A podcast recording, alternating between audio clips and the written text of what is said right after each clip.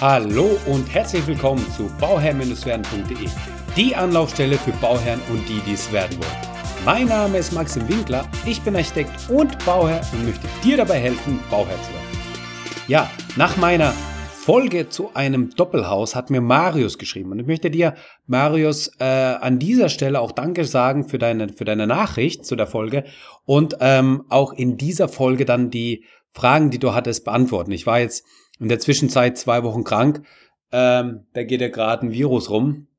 Und äh, war jetzt nicht ganz einfach, aber jetzt bin ich wieder fit, jetzt geht's wieder weiter, jetzt kann ich wieder aufnehmen. So, der Marius schreibt, dass er ähm, zu dem Thema Doppelhaus noch mal ein paar, paar ja, Sachen hätte, wo er einfach Fragezeichen bekommen hat und ob ich nicht über diese Sachen auch noch mal was sagen kann. Also, zum einen schreibt er, äh, die Heizung kann man diese zusammen oder getrennt haben.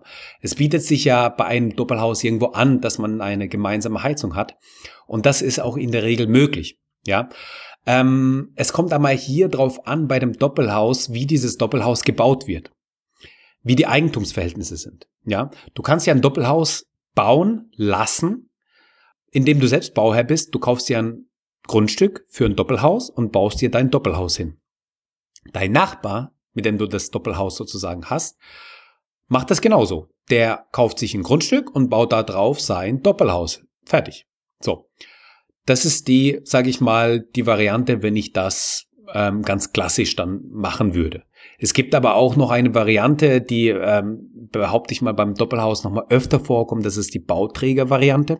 Bei der Bauträgervariante ist es so, dass der Bauträger die beiden Häuser baut. Also er baut zwei Doppelhäuser und verkauft diese dann. Und hier kann es sein, und da kommt es immer darauf an, wie der Bauträger drauf ist, ähm, wenn es ein klassischer Bauträger ist, der ganz konventionell baut, dann hat jedes Haus seine eigene Heizung, jedes Haus ist separat, komplett getrennt und fertig, ja. Dann ist es so, dass jeder seine eigene Heizung hat.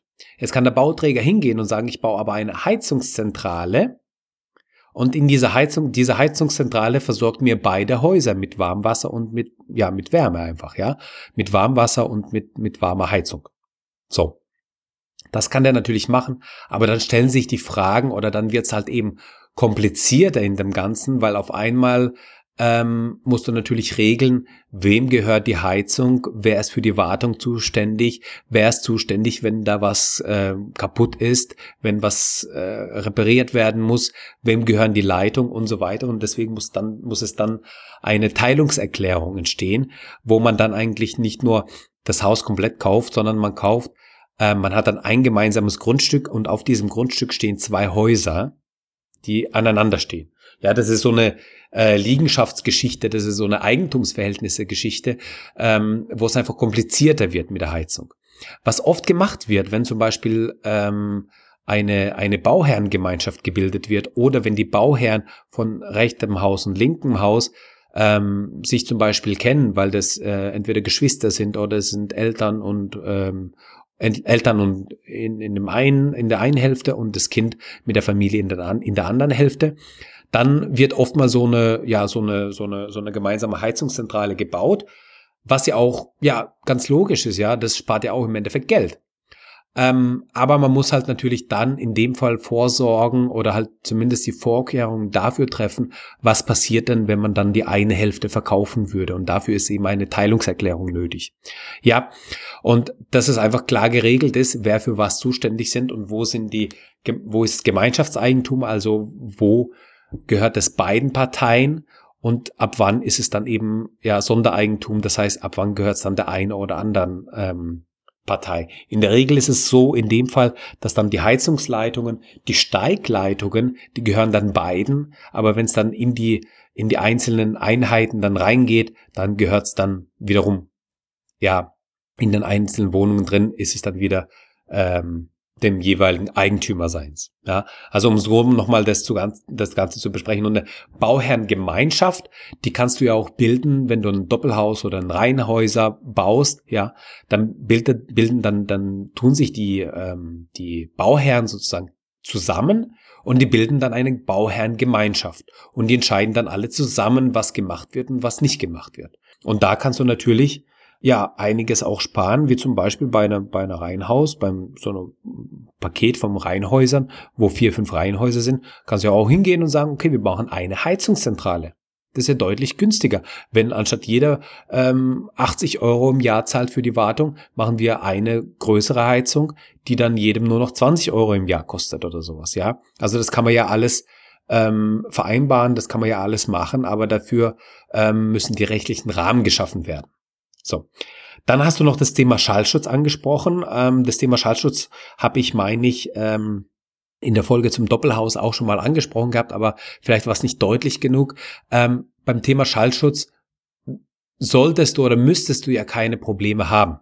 Ja, die zwei Häuser, die stehen zwar aneinander, sind die, die sind aneinander gebaut, die haben aber miteinander nichts zu tun. Das heißt, zwischen den Häusern hast du immer eine Schicht, eine Luftschicht, die dann mit Mineralwolle ausgefüllt wird oder halt mit einem Dämmmaterial ausgefüllt wird, sodass wirklich auch kein Schall übertragen wird. Die, die zwei Häuser dürfen sich nicht berühren, sodass der Schall von A nach B nicht übertragen werden kann.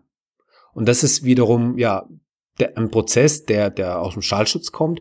Das ist noch bei Häusern aus den 80ern zum Beispiel, ähm, ja, da ein bisschen anders. Da wurde auf sowas nicht geachtet, beziehungsweise nicht in dem Umfang, wie es heutzutage darauf geachtet wird. Dann hast du noch geschrieben, ähm, lieber Marius, dass äh, du aufgeführt hast, ja, wer zum Beispiel einen Durchlauferhitzer statt Warmwasserrohre, wäre das vielleicht interessant. Sehe ich nicht so. Also Durchlauferhitzer verwendet man in der Regel dann, wenn man im, ähm, im Altbau sich befindet, in Sanierungen sich befindet, so dass man einfach nicht die Möglichkeit hat, die Warmwasserrohre oder die Warmwasserleitungen hinzuziehen, weil jeder Durchlauferhitzer, der ja für den Betrieb braucht, da einfach Strom und das ist einfach aus der wirtschaftlichen Sicht ja nicht rentabel, einen Durchlauferhitzer zu betreiben. Da ist es viel günstiger und viel einfacher, eine Heizungsanlage ganz normal zu haben mit Warmwasseraufbereitung und ähm, da wird das Warmwasser durch, durch die Warmwasserrohre gepumpt und damit ist das Ding gegessen. Also das würde ich ja nicht als Einsparpotenzial oder sonstiges sehen, sondern würde ich ganz normal äh, die Warmwasserrohre machen. Ein gemeinsames Dach mit Photovoltaik und gemeinsame Batterie. Ja, also Photovoltaik ist ja so eine Geschichte, ähm, die Photovoltaik beziehungsweise das Dach, auf dem die Photovoltaik drauf ist, wird ja so behandelt, als wäre das ein, ein ganz eigenes Unternehmen. Ja, du kannst ja zum Beispiel ein Doppelhaus haben und dann einfach eine Photovoltaikanlage drauf bauen. Und diese Photovoltaikanlage, die gehört 50 Prozent zu dem einen Eigentümer, 50 Prozent zu dem anderen. Das ist ja wie so eine, ja, wie eine kleine ähm, GmbH oder eine OG, aber ja, es ist eine GBR im Endeffekt, die du dann machst. Und ähm, diese Firma, also die Photovoltaik ist die Firma, diese Firma gehört an den beiden. In einem anderen Fall, in einem klassischen Fall, wenn du einfach eine Photovoltaikanlage auf dem Dach hast, dann bist du der Eigentümer von dieser, von diesem Gewerbe, weil die äh, Photovoltaik einfach steuerrechtlich so behandelt wird wie ein, ja, wie ein Gewerbe, weil das ja dir Gewinn bringt und alles, was Gewinn bringt, muss versteuert werden und so weiter. Deswegen mh, hm, kann man das machen. Es ist natürlich dann schwierig, äh, wenn der, wenn der Nachbar sich dann von dem loslösen will. Mh, hm, nee, wobei es ist dann vielleicht nicht so schwierig. Dann wird er seinen Anteil der 50 Prozent muss er dann verkaufen, dann musst du halt einen anderen Geschäftspartner reinholen, ähm, sei es deine Frau oder Kinder oder sowas, ja, und dann gehört die Anlage komplett dir. Das geht ja auch dann, ja, also so, also immer, immer so vielleicht im, im Hinterkopf behalten einen Exit, sowohl beim, beim Hausbau, was den, was das Doppelhaus angeht, ja, dass die auch klar voneinander getrennt werden können, auch wenn man das jetzt als eine Bauherrengemeinschaft baut oder als, als eine Familie baut, dass man trotzdem die Möglichkeit hat, das ganz einfach ähm, zu separieren und zu sagen, dass es ähm, ja einzeln komplett funktioniert, unabhängig voneinander. Ja, dann hast du noch angeschrieben die gemeinsame Bohrung für äh, eine Wärmepumpe. Das ist ganz klar, das ist natürlich ähm, etwas, was man auf jeden Fall machen kann, dass man sich die Kosten für so teure Sachen wie zum Beispiel eine Geothermiebohrung sich natürlich teilen kann, weil natürlich davon beide profitieren können. Und das ist etwas, ähm, Ja, was auf jeden Fall natürlich zu überlegen ist, wie man das gestaltet und so weiter, das ist eine andere Frage. Aber im Endeffekt ist es ja richtig. Man kann ja nur, das geht ja auch in die Richtung mit einer gemeinsamen Heizung, man kann ja diese, diese, diese Kosten, die äh, intensiv sind, die einfach auch teilen, ja, und dann, und, und dann einfach ähm, jeder hat seine eigene Wärmepumpe, aber man hat die Bohrung zusammen gemacht. Ja, und schon hast, hat sich der, der, der Preis halbiert bei dem, wo es ganz intensiv ist. Und wenn man sich das überlegt für eine Reihenhausbebauung, und zu, zu den Reihenhäusern wollte ich auch nochmal eine eigene, eine separate Folge machen, aber jetzt äh, schneiden wir das schon mal so an. Ja, bei der Reihenhausbebauung, da ist es ja auch so. Da kannst du ja auch hingehen und sagen, okay, wir machen einen, einen Brunnen, wir machen dann tiefe Bohrung und äh, diese, das, das nutzen dann alle und dafür bezahlt dann jeder was und auf einmal wird es ein Bruchteil von dem kosten, was es ursprünglich kostet, ist aber ein sehr, sehr guter Energieträger ähm, für die Wärmepumpe. Und deswegen ähm, ist es auf jeden Fall ein Punkt, den man auf dem Schirm haben müsste oder den man auf jeden Fall ähm, ja auch andenken muss oder überlegen muss, ob das dann nicht möglich ist. Was ist dafür nötig? Ja, entweder eine Bauherrengemeinschaft bilden ähm, oder einfach mit dem mit dem ja mit dem Nachbarn äh, rechtzeitig und frühzeitig schon ins Gespräch gehen und das Gespräch suchen, weil oftmals ist es ja so, dass man ähm, ja, wenn, wenn man die Grundstücke separat voneinander erwirbt, ähm, ist es so, dass der eine dann weiter ist als der andere und der eine hat vielleicht die Planung für das Haus schon deutlich weiter und dann will er nicht mehr so um, umswitchen und umsteigen auf eine andere Wärmepumpe oder auf eine andere ähm, ja, Heizart, weil er das schon so inkludiert hat. Ja, und deswegen ähm, da einfach rechtzeitig einsteigen, rechtzeitig sprechen mit dem Nachbarn, ähm, wenn möglich, also wenn beide gleichzeitig kaufen von einem Eigentümer zum Beispiel, dann auch gleich in das Gespräch reingehen und das vielleicht schon im Kaufvertrag fixieren, dass man sagt, okay, man will äh, oder man kümmert sich darum um eine gemeinsame Bohrung, dass man einfach da die Kosten geringer hält. Und das ist wieder äh, das Potenzial von einem Doppelhaus, um da wirklich wieder Geld äh, zu sparen. Und das Ganze geht dann eben bei einem, bei einem Reihenhaus weiter.